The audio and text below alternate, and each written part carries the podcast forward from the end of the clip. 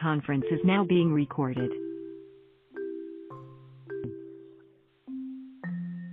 Muy buenos días, hermanos. Que la paz del cielo esté con cada uno de ustedes. Amén. Amén. Hoy continuamos en el versículo 4 de la segunda carta del apóstol Pedro, versículo 1. En el versículo 3,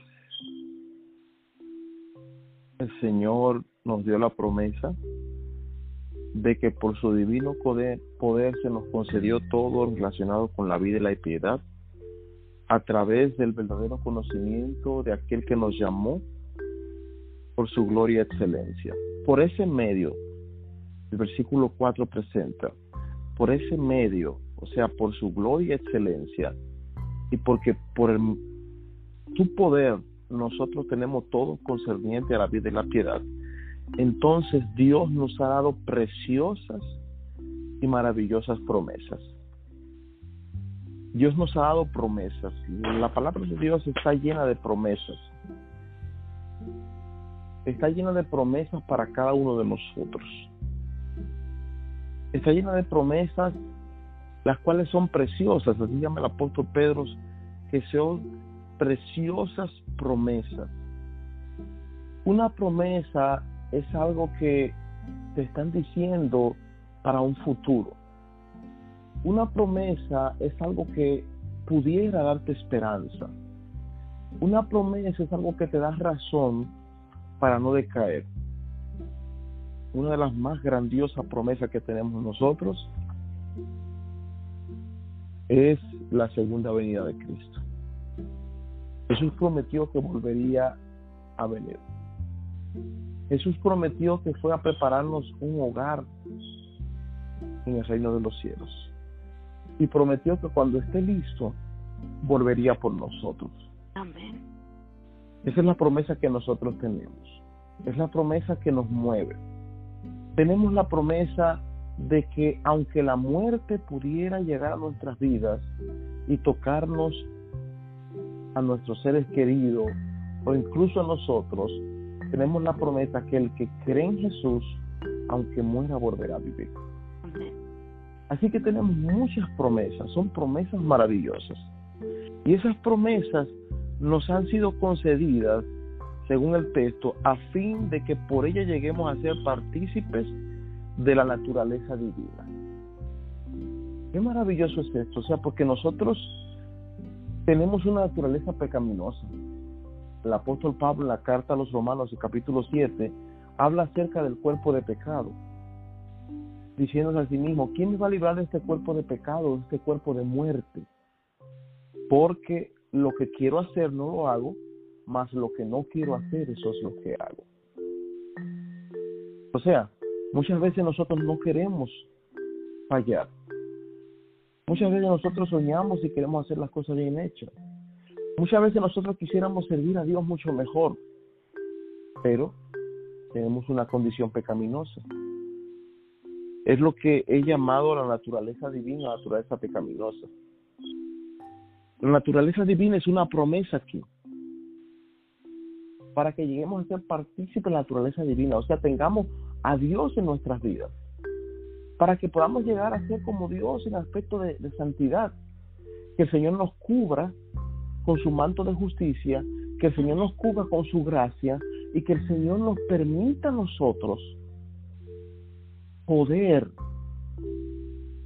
vivir una vida que agrade a Él.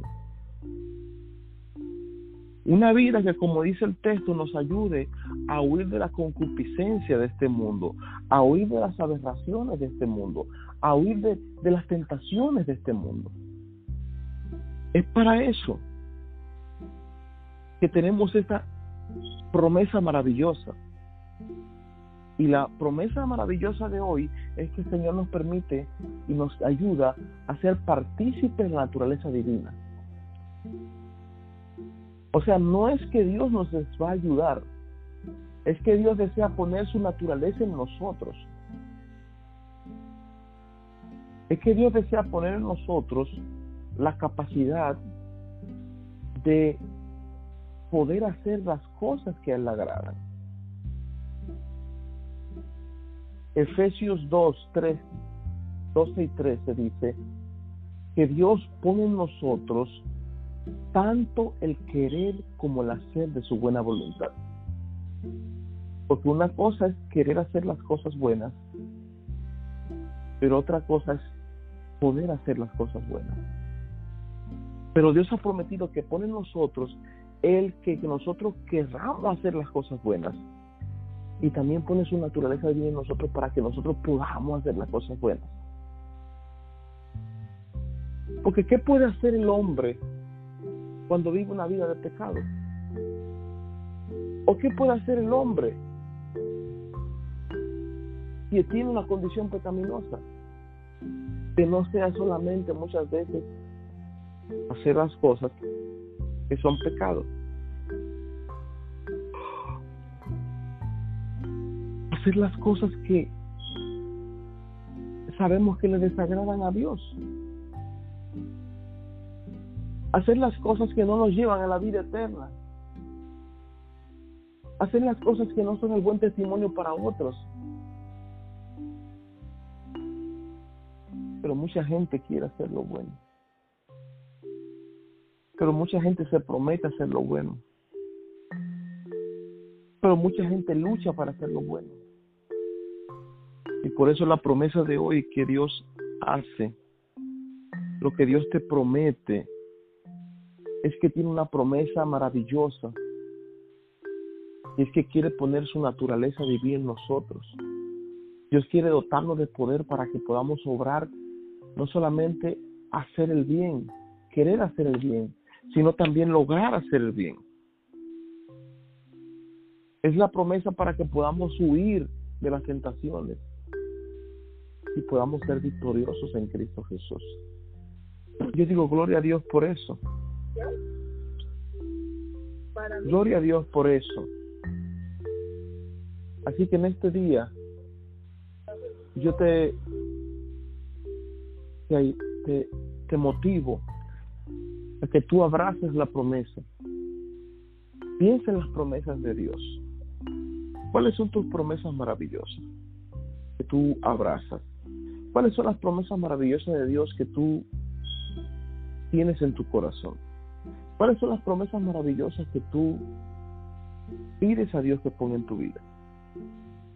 Esas promesas yo te invito a que tú las abraces hoy y que abraces la promesa de la venida de Cristo de un mundo nuevo sin pecado, de un mundo nuevo, nuevo sin muerte, de un mundo nuevo sin sufrimiento, sin lágrimas, sin enfermedades, sin cambios, sin separaciones, de un mundo nuevo, de la segunda venida de Cristo y también la promesa de tener nosotros una naturaleza divina que nos ayude a poder nosotros huir de la concupiscencia, de las tentaciones, de aquellas cosas que no le agradan a Dios para ser victoriosos en Él. Dios te bendiga grandemente en este día y que la paz del cielo pueda reposar en este día sobre ti y sobre los tuyos también. Dios te bendiga.